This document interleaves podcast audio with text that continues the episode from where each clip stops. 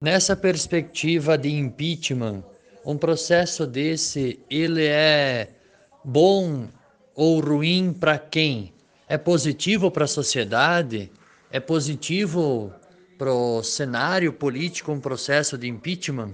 Eu acho que o tema do impeachment, assim, às vezes fica meio banalizado, né?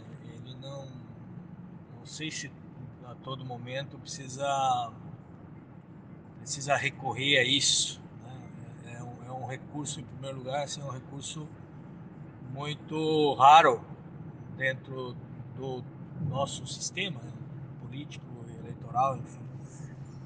E o que foi feito com a Dilma foi uma banalização do, do, do recurso do impeachment como, uma, como um recurso constitucional, como um último recurso constitucional. Dizer, não, não havia, não, não tem nenhum fundamento em parte alguma. Então se usou de uma ferramenta constitucional de, de muito muito delicada, muito como último recurso para uma situação política, né? É, para se para tentar reverter aquilo que as urnas não agradou a elite. Então por isso que é golpe, né?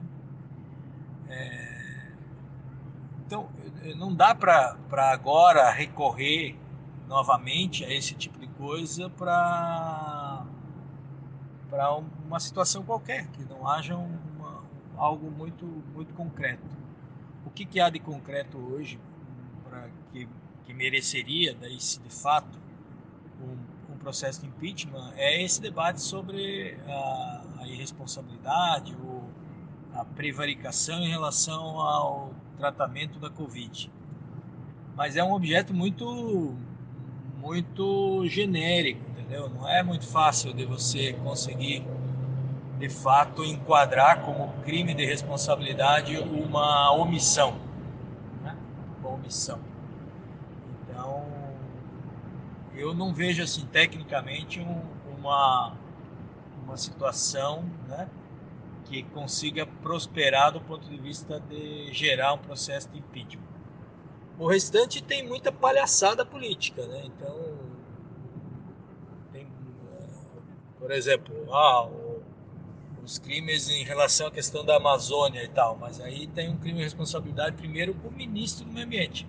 Aí se chegar no presidente já é uma outra situação, né? Como o governo federal de fato não tem feito nada, né? Nosso governo, os caras pegavam uma laranja e transformavam numa melancia, por quê? Porque tinha muita ação. Então você tem lá investimento da, da, das estatais, da BDS, das coisas, daí eles pegaram e transformavam isso e conseguiam gerar um discurso. Um governo que não tem ação em lugar nenhum, difícil você ir além das, dos casos de omissão e das pataquadas que eles falam do ponto de vista político.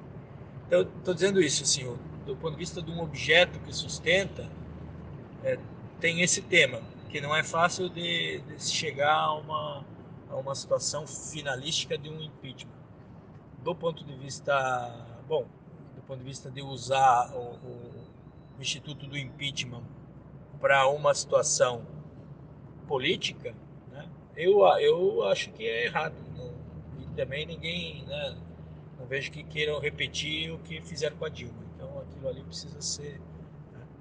Não foi impeachment, foi um golpe. Não é todo dia que se faz um golpe, muito menos contra a direita. Né? A direita não sofre golpe porque eles, eles, de certa forma, são os, os inquilinos do poder do Estado.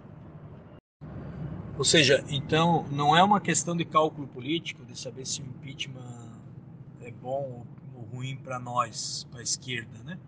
É uma questão de ter condições objetivas para o impeachment. Então eu falei uma questão mais técnica de, de, de, um objeto eh, determinado, né?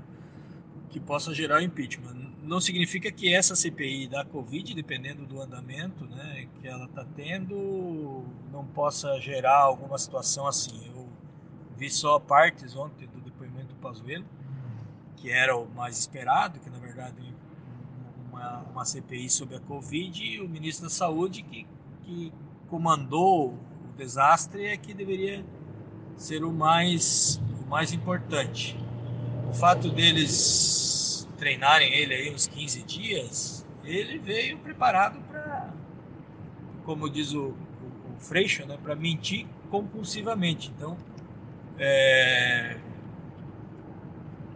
é, só o processo de impeachment eu não acredito que vai gerar, né? mas porém não tem controle, pode ser que, que surjam fatos novos e questões que possam é, aprofundar assim, uma, uma situação de, de crime mesmo, de responsabilidade.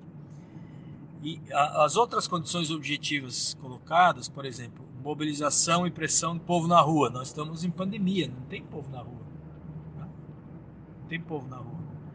É, pressão nas redes sociais é mais difícil. Né? Pressão nas redes sociais é mais difícil, até porque nas redes sociais eles têm um esquema muito forte, continua tendo um esquema muito forte, né? Foi montado bem antes da eleição.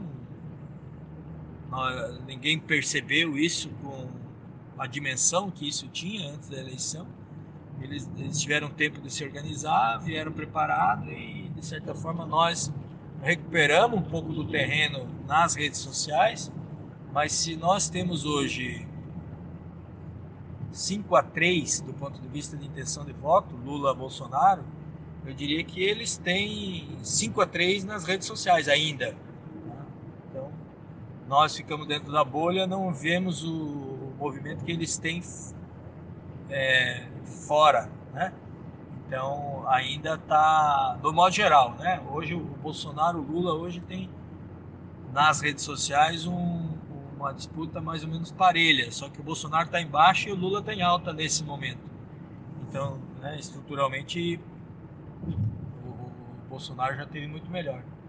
Então, o, na, é, objetivamente não tem força de pressão de povo na rua força de pressão nas redes sociais a gente não ganha assim o suficiente para gerar um, uma pressão muito mais forte e do ponto de vista do Congresso Nacional o Congresso Nacional a correlação é muito muito desigual muito desigual né? nós vimos ontem ali uma votação a votação do da MP da privatização da Eletrobras foi feito um puta movimento da sociedade civil pelas redes sociais é um, é, um, é um balizador. Eu acredito que o movimento que fez o pessoal da Eletrobras até agora foi o maior movimento no campo de esquerda para pressionar, para fazer pressão política.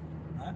Eles vêm trabalhando isso. Eu fiz planejamento deles já, inclusive em outubro do ano passado, vem trabalhando no final do ano, no início desse ano, intensificado agora em março e abril para chegar no momento desse com capacidade de pressão. Né? Mesmo assim, não fez diferença. Não mudou nenhum voto. O governo teve lá, sei lá, 200, 300 votos contra 120 do outro lado.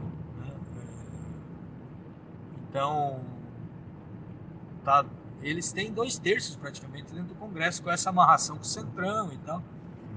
O Centrão vai desembarcar? Vai, o que, que vai fazer o Centrão desembarcar do governo Bolsonaro? Acho difícil. Né? Acho difícil o Centrão desembarcar porque eles, eles só têm a ganhar. Um governo fraco que não tem, que não tem gente para colocar nos lugares, né? só tem militar e miliciano. Então o Centrão vai papando todos os cargos dentro do governo. O Centrão se alimenta de, de cargo. Portanto, Diferente dentro, do, dentro de um governo PT que você tem muitos quadros para ocupar espaços estratégicos dentro do governo. O Centrão não tinha espaço, né? porque os caras estavam ocupados por ah, quadros técnicos e políticos de alta qualidade. Agora não tem isso, então o Centrão está ocupando os cargos e, e, por isso dá sustentação no Congresso. Então hoje o Bolsonaro ganha, tem, tem ganhado todas as votações no Congresso, não tem não tem situação objetiva no Congresso para virar o jogo. Né? O STF tem sido o único espaço, né? o STF e a Globo né? tem, tem batido forte no governo. Mas o STF não pode decretar um impeachment, nem eles votar um impeachment. Então, vai, vai ser o STF que vai caçar o governo. Eles podem. Estão fazendo bem, eu acho. Por exemplo, caçando alguns ministros, até afastando o presidente do IBAMA. Então, então muito menos do que poderiam, né? Mas estão fazendo algum tipo de ação que, que vai desmontando, vai esfarelando o governo. E o que a mídia está fazendo também. Não é no sentido de, de, tirar o governo, mas é no sentido de é, esfarelar o governo. Né? Que de, esse modelo de, de, de, governo aí não, não cabe. Então, eu acho, eu acredito mais numa situação de desgaste, de desgaste, né? De longo prazo que vai chegar é, nas eleições do ano que vem no piso, né? O piso precisaria baixar o Bolsonaro um pouco para baixo dos 30%. Hoje o piso dele está 30%. O piso de 30% é alto ainda. Eu não sou tão, tão confiante de que, dadas as condições, todas objetivas, subjetivas, a gente ganha tão fácil dele. E esse é o terceiro aspecto que tem que ver, do ponto de vista eleitoral. Né? O Lula ganha de todos, no cenário atual ganha. É, o Lula vai ser candidato ano que vem? Eu acredito que, se depender de decisão do judiciário, vai. Né? É, o judiciário não vai impedir. Tem apoio da mídia, como o Globo fez editorial dizendo que era melhor o Lula do que quem está aí. É, acho que não é muito fácil. É, grande parte da mídia não engole ele, mesmo o pessoal do mesmo a Globo, mesmo tendo ordens superiores, entendeu? Então, agora o Lula está amarrando bem, ele é um animal político, eu acho que ele, ele de fato ganha as eleições. Né? O que eles vão fazer contra ele até lá é que me dá um pouco de preocupação, né? Acho que eles, eles não, não têm medida, assim, vão fazer, não tenho noção porque do, do, do que, que eles podem fazer contra o Lula até, até as eleições. Então, acho que é uma situação uma situação complexa. Nossa saída é no processo eleitoral. Nossa saída é processo eleitoral, mas temos que batalhar muito para isso. Não podemos contar a vitória antes da antes de apitar o, o apito final. Eu acho que você definiu bem um pouco a situação que eu também sinto, que é esta banalização do impeachment a qualquer coisa é impeachment. Por mais grotesco que possa ser a ação política de um governo, uh, não resolve. Olha a situação do, uh, do Rio de Janeiro, por exemplo. Né? Primeira vez na história um governador impeachmentado. Uh, botou o vice que é na mesma linha e fizeram a ação que fizeram no Jacarezinho. E eu acho que a única ação, se fosse pensar política, né, ou estratégia de derrubada de governo uh, foi aqui em Santa Catarina, quando teve o processo lá que ia caçar o Moisés e a Daniela. E aí o, o Júlio Garcia e todos os partidos juntos, né, num acordão, iam assumir o estado de Santa Catarina, tirando o Moisés e a Daniela. Porque hoje o impeachment do Bolsonaro, tu não consegue impeachment o Mourão também. A não ser que, claro, apareça coisas inimagináveis. Mas se não vai ser o Mourão o presidente, não vai mudar porra nenhuma no final da história. Né? Então, é, isso que você falou, eu acho que é a coisa mais correta, a banalização do impeachment.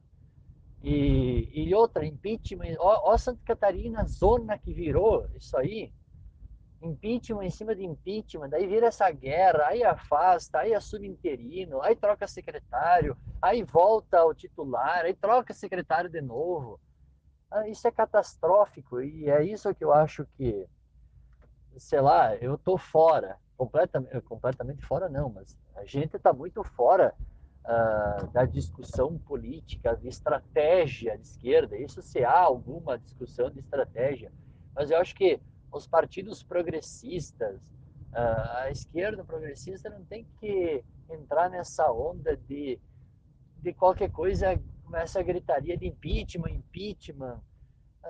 é complicado, eu não sei, eu não sei se eu estou errado, equivocado, cada caso é um caso, cada situação é uma situação, mas mesmo pegando a Santa Catarina, uh, se tivesse ocorrido o impeachment lá atrás da, do Moisés e da Daniela, e assumir a direita, a direita que foi bolsonarista, mas essa direita, o centrão, ia assumir o centrão catarinense, o governo do estado.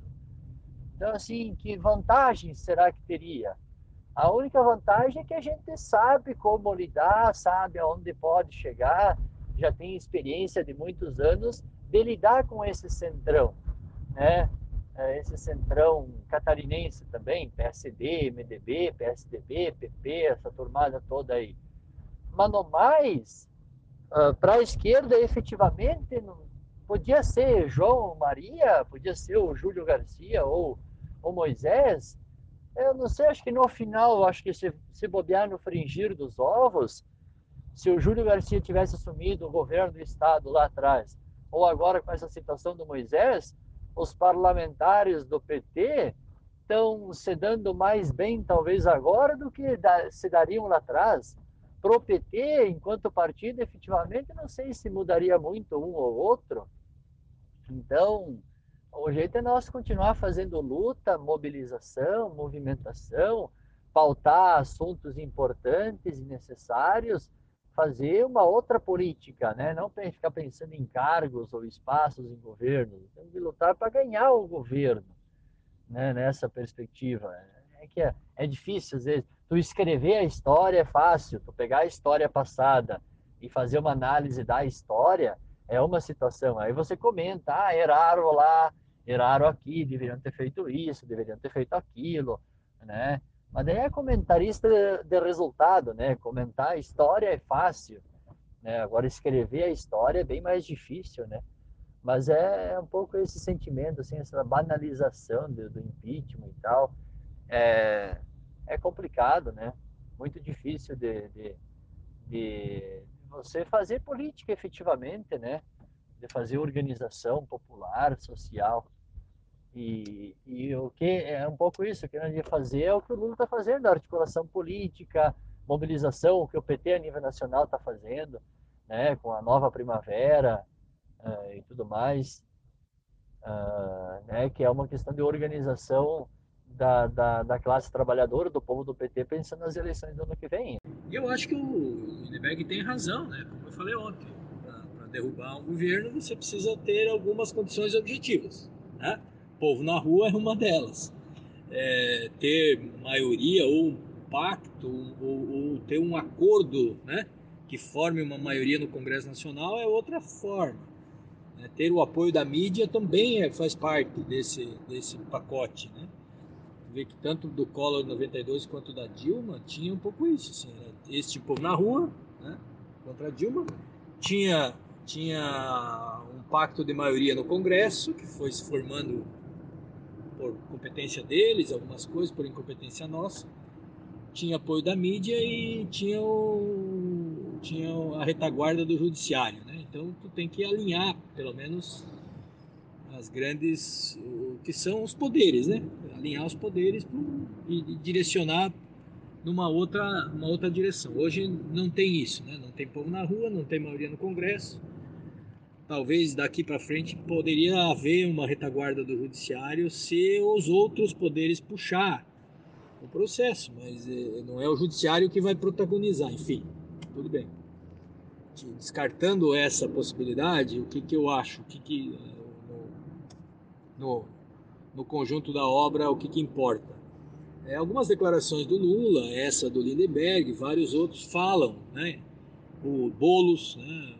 Agora tem uma manifestação, viu um, um card do Boulos ali convidando para um fora Bolsonaro, um ato fora Bolsonaro. E eu acho que tem que ter, tem que ter muitos, tem que aquecer, não pode. Ah, porque é, é difícil, não vai ter povo na rua, as, as, as redes sociais não é pressão suficiente. Não, tu tem que testar, tem que insistir na tese. Por quê? Porque se você derrubar, ótimo. Quer dizer, ótimo não, não sei é aquilo que você disse, quem vai ficar no lugar, tá, tá, tá, né? Mas tu vê que é, é uma aposta. Você não pode se, se criar as condições objetivas, você não pode se recusar a, a, a dar o, a, a machadada, né? Porque senão também vira covardia, perde e o cara pode voltar por cima. Então nunca, quando tem um adversário perigoso, ardiloso, e você tem a chance de matar, digamos, politicamente, né? não fisicamente, né? mas a arte da guerra é matar fisicamente também. Quando você tem a chance, você não pode perder essa chance, porque depois pode ser que ele é, volte, fortaleça e ele não vai ter a mesma, a mesma é, benevolência que você. Então ele pode voltar e te matar na, na réplica, ou seja, é, falando isso politicamente, então, né? No, no, xadrez também, né? É o jogo do xadrez. Quer dizer, você tem a chance de dar o checkmate, faça. Se você tiver a chance de deixar de fazer por pena, né? É, ou por achar que não, vamos ganhar, comer todas as penas, não. Lá no final tu pode você tomar o checkmate, porque você recupera. Então, eu acho que tem que agitar, né? Criar as condições, tentar ir criando as condições. Por quê? O plano A né, pode ser derrubar, o plano B pode ser o seguinte: se não derrubar, vai desgastar muito. E nós precisamos ainda, nesse próximo período, desgastar muito o governo Bolsonaro. Porque eu falei anteriormente, no, na situação atual, eu não sei, por mais que as pesquisas falam em 55 a 30, eu não sei se a gente ganharia uma eleição. A eleição não é agora. Então, a economia, ele pode, com o porque a pandemia jogou a economia lá embaixo, né? No próximo período ela se recupera e o cara vai ter pontos positivos na economia, né? É... Então vai fazer, né? Vai fazer os proselitismos dele, etc. Não precisava baixar esse teto, esse piso dele, né? Baixar para baixo de 30%. O piso de 30 é, é alto. Tem que baixar para uns 20, para baixo de 20 o piso, entendeu? Para socar ele para baixo. Então eu acho que tem que fazer muito movimento, chamando fora Bolsonaro para desgastar o Bolsonaro, né? para chegar lá na frente com ele desgastado, daí sim com maior facilidade numa disputa eleitoral. Facilidade não vai ter, né? Tem criar as condições objetivas é melhor. Né? Criar as condições objetivas para derrotar ele em 2022 que para mim não estão não está resolvido. O contexto atual só as questões atuais ele ainda está desgastado acuado isolado mas continua forte. Continua forte. Tem uma base boa. 30% é uma boa base para disputar. Porra se tu souber trabalhar 30% cara tu não precisa nem duplicar a base né? crescendo é, 60% ganha eleição. Então é foda. Agora o que que daí né, que eu observo e acompanho um pouco, interpreto da estratégia do Lula nesse processo. E não tem assim, não adianta a gente querer inventar coisa. O Lula é a maior liderança e o maior estrategista político. Tem outros abaixo dele. Mas quando ele não está no jogo, outros podem influenciar. Quando ele está no jogo, o, o, o, jogo que ele joga sempre vai ser o mais importante. Então tu quer pensar, é, é, interpretar os acontecimentos na frente, siga o rastro do líder, siga o líder, né? Acompanhe os movimentos que o Lula faz. Quais são os movimentos? No momento ele vai lá e dá a declaração, ó, voltei, pau no Bolsonaro, aquela entrevista que ele deu lá, né? Pau no Bolsonaro, esse governo é uma tragédia. E agitou todo mundo. A partir daí a oposição meio que se sentiu autorizada a dar porrada no governo. Antes todo mundo falava meio com medo. Quando o Lula desceu o cacete, todo mundo ficou autorizado e saiu batendo. E isso ajudou muito.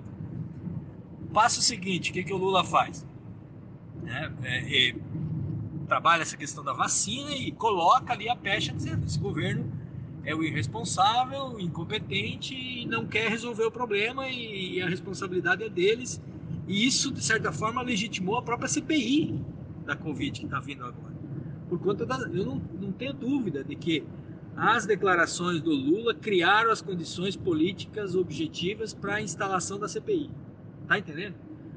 Aí, o que, que o Lula disse depois disso? Ó, oh, tem que derrubar esse governo, tem que, tem que tirar esse cara do governo, né?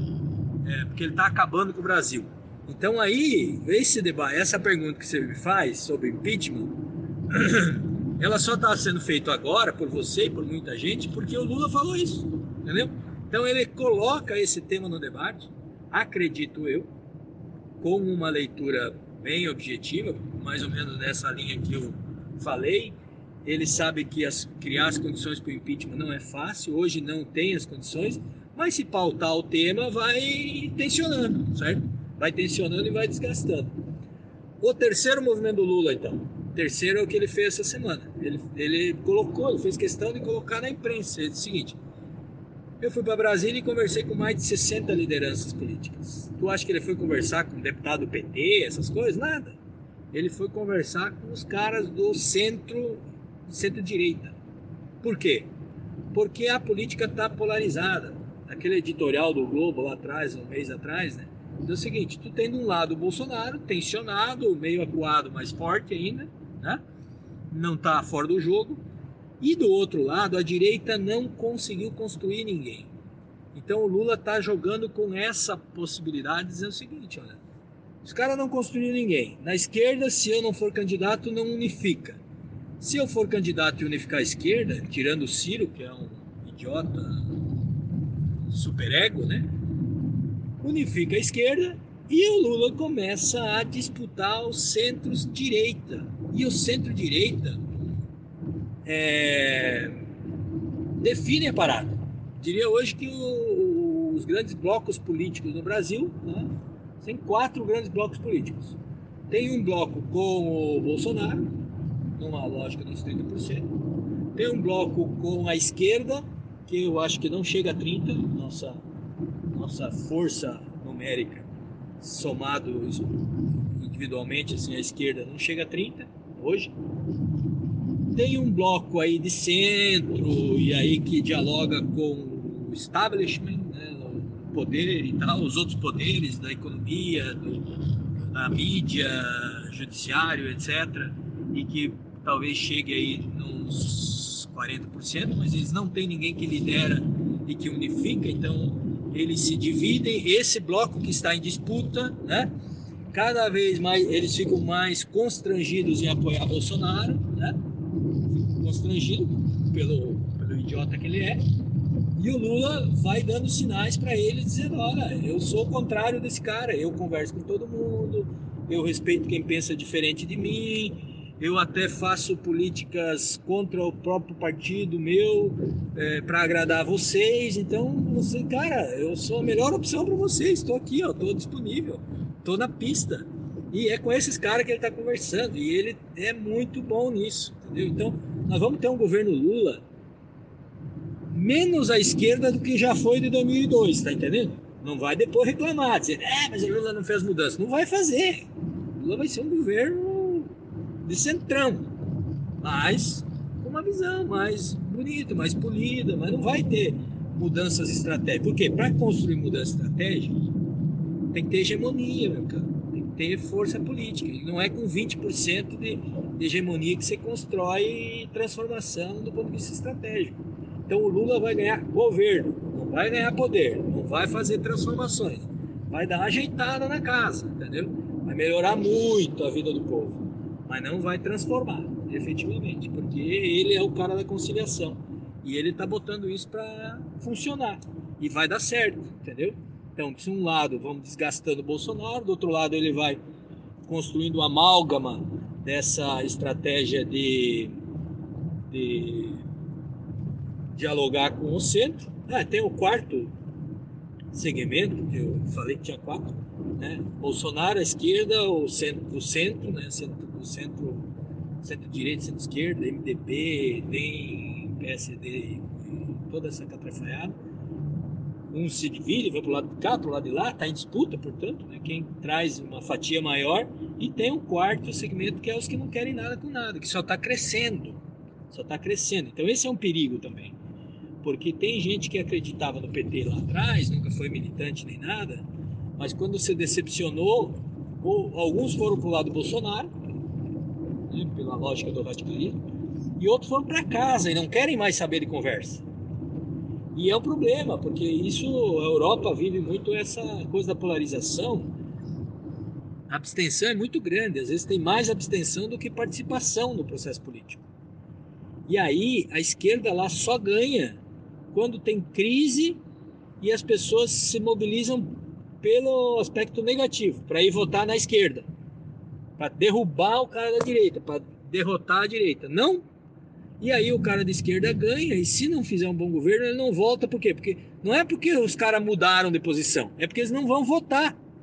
Então não é, nós temos que considerar esse esse esse é, esse segmento na sociedade que vem crescendo, já é, eleições que chega a 20% para voto para parlamentar passa de 30%. Porra, é 30% cada três, um não vota, cara.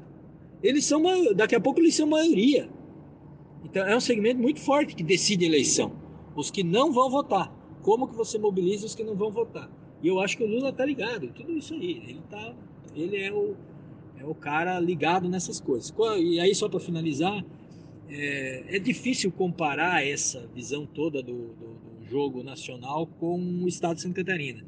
Daí é uma outra conversa. Não dá para fazer uma comparação reta do que acontece, está acontecendo, aconteceu, pode acontecer aqui com o que acontece lá são são situações bem distintas e aí é, não, é, não, não é uma boa interpretação fazer uma relação direta, entendeu?